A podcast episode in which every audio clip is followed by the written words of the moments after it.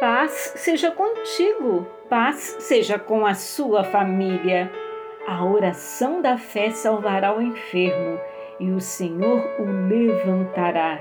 Se ele cometeu pecados, eles serão perdoados.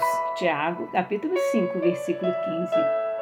O curador dos nossos corações e perdoador dos nossos pecados, nosso Senhor é sempre misericordioso para aqueles que o buscam com fé. O Senhor se deleita em fazer o bem. Deleitemo-nos, portanto, também na misericórdia e em toda espécie de bondade. Aleluias! As misericórdias do Senhor são a causa de não sermos consumidos, porque as suas misericórdias não têm fim. Lamentações, capítulo 3, versículo 22.